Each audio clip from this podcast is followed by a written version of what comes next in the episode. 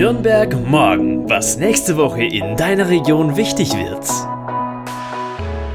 Hallo, ich bin Lilian. Schön, dass du wieder dabei bist. Du hörst Nürnberg morgen, den Podcast der Relevanzreporter.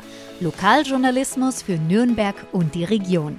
Unabhängig, konstruktiv, gemeinwohlorientiert. Heute ist Sonntag, der 27. Juni und diese Themen möchte ich dir heute vorstellen, damit du weißt, was kommende Woche so los ist. Du kannst der Fußballnationalmannschaft am Flughafen Nürnberg viel Glück wünschen. Unser neuester Artikel Wie nachhaltig ist Nürnberg? Stadtradeln, Start der Kampagne Radeln für ein gutes Klima und die Kritik dazu. Fußballfreunde, aufgepasst. Ja, Deutschland ist eine Runde weiter. Das KO-Turnier nimmt jetzt volle Fahrt auf und die Fußballnationalmannschaft der Männer fliegt am Montag schon, den 28. Juni, nach London. Hier spielen sie dann am Dienstag im legendären Wembley Stadion gegen England. Du kannst aber Manuel Neuer und seine Mannschaftskameraden am Montag noch am Flughafen Nürnberg viel Glück wünschen. Ja, leider aus der Ferne, aber es geht. Um 16.30 Uhr hebt die Chartermaschine ab. Und hier noch ein ganz persönlicher Tipp von mir. Auf dem Dach der Parkhäuser hast du einen tollen Blick auf den Flieger des DFB-Teams. Hier musst du natürlich wieder deine Maske aufsetzen und Abstand halten, aber der Blick aufs Flugfeld ist wunderschön. Der Sport in der Region ist mit seinen wichtigsten Entscheidungen gerade durch für die kommende Woche, sodass sich bei den Teamsportarten die meisten auf das Training konzentrieren oder die ganz erfolgreichen Sportler sich für Olympia weiter vorbereiten.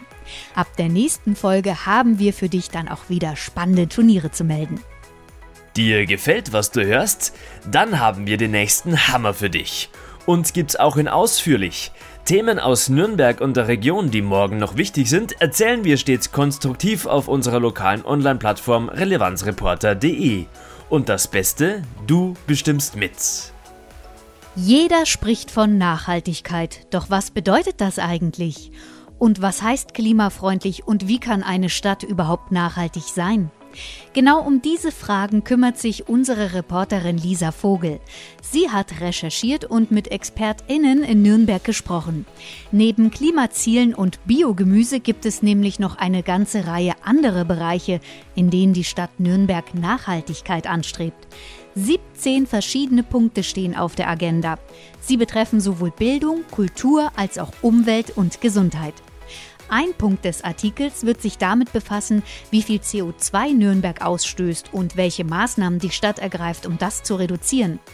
Das sportliche Ziel ist es nämlich, bis 2030 klimaneutral zu werden. Außerdem hat Lisa wieder ein paar Tools für dich, die dir helfen können, wie du im Alltag nachhaltiger leben kannst. Unser neuester Artikel Wie nachhaltig ist Nürnberg kannst du als Mitglied ab sofort auf unserer Webseite relevanzreporter.de lesen.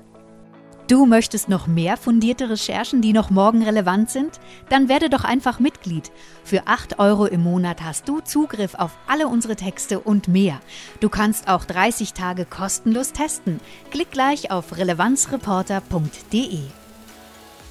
Bereits zum 24. Mal startet am Freitag, den 2. Juli, die Kampagne Stadtradeln, Radeln für ein gutes Klima.